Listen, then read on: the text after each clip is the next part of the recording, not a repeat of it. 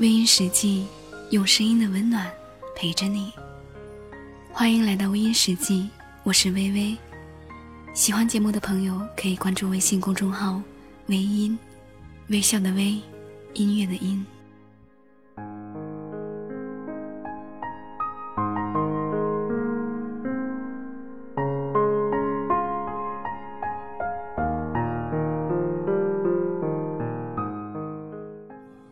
习惯于自由，习惯于无拘无束的你，也是过去的我。早习惯于出入在繁华都市，习惯于适应城市快节奏的生活，常常会忘记自己来自哪里，又将要去往何处。习惯于游走与奔忙，我常把自己比作是一条游走的鱼。有水的地方，就可存活。但我深知我的根不在这里，这里不属于我。我只是一条游鱼。不知是什么原因，我开始担心我日益渐老的双亲，害怕接到家里的任何来电，尤其是在夜里，因为那预示着家里有事发生。我虽然不是一个好的孩子，却也不愿意听到任何子女对父亲母亲的抱怨之声。但在当下的年轻人中，这些话语却无处不在。或许他们还很年轻，觉得只是说说没有关系。但当你为人父母时，你就会知道，你只记住了父母的不好，父母对你的点滴。你又记住多少呢？不知什么时候开始，可能是第一次拿到工资的时候，给母亲买了一对银镯。我跟母亲讲，我以后就不靠你们了。可是母亲却拒收了她梦寐以求的东西。她说：“我不收你的任何东西，也要管你。”从此以后。我与母亲远隔千里，开始了一段相互欺骗的经历。我再苦再累，都不会让母亲知道我的幸或是不幸。而每次母亲打电话，都会告诉我，如果不好就回家，外面再好，也不如家好。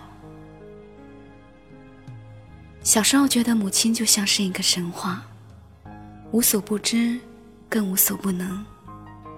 但随着上学后知识的累积，才知道他其实什么都不懂。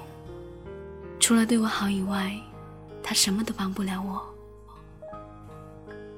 我是家里的老小，所以母亲从小就娇生惯养我。我曾很享受她曾宠养我的童年时光，但那已经是过去了。当我知道她总是习惯于编故事给我听时，我开始讨厌他的谎话，但却忽略了他是一个没有接受过教育、没有文化的普通农妇。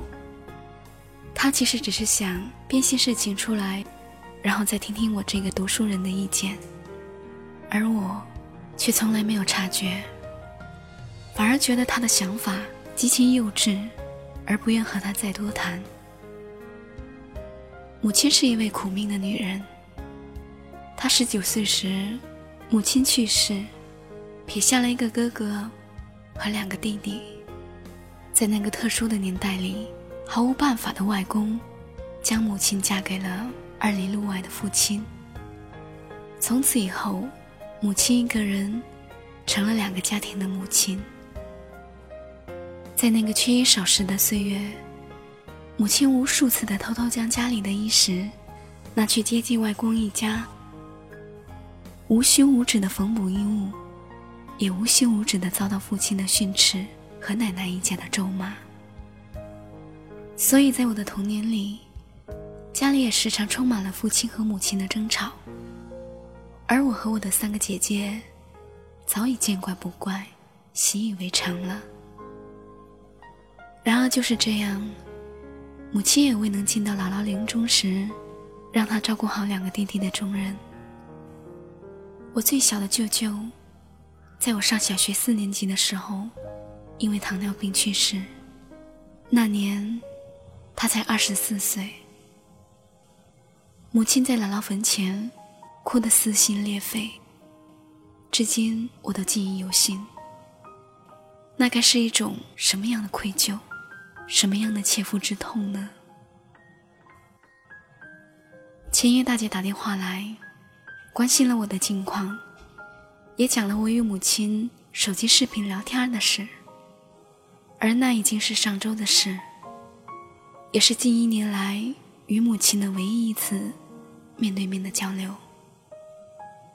因为工作原因，我春节未能回家，至今。父亲是一个不拘言笑的人，倒是母亲时常挂念在心，但又不懂得智能手机的操作，于是我让在家的友人帮忙，用对方的手机。和母亲视频通话，原本想和母亲好好聊聊，可当看到手机屏幕上银发苍苍的她时，却一时失语。看到母亲对着屏幕在喊着我的名字，就如同我小时候赌气不吃饭、离家出走般，她四处找我时喊的话一样。我能看见你，我能看见你。我真的看见你了。那时候，他才三十多岁，而现在，恍如弹指间，他已经到了我不敢去直视的境地。我没有去直视他，因为我怕他看到我掉泪的一幕，他会认为是我受到了什么委屈。其实不是，我最大的委屈。就是不能够把我年轻的母亲还回来。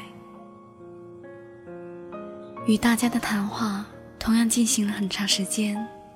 结束通话后，我给家里去了电话。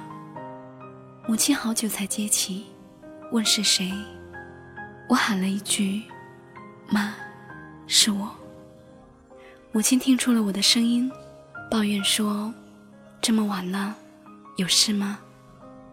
我说没事，就想听听你的声音。母亲好久才说了一句：“没出息。”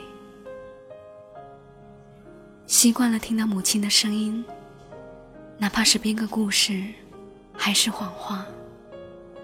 离家越远，越想家。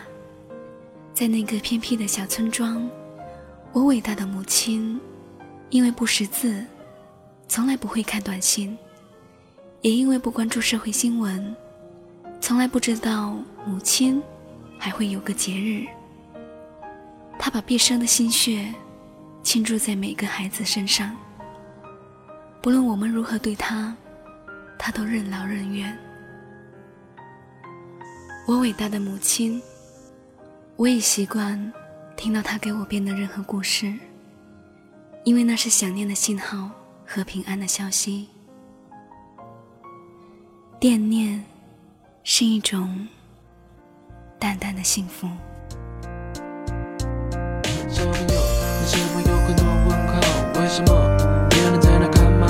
我却在学画画，对着钢琴说话？别人在玩游戏，我却靠在墙壁背我的 A B C。我说我要一台大大的飞机，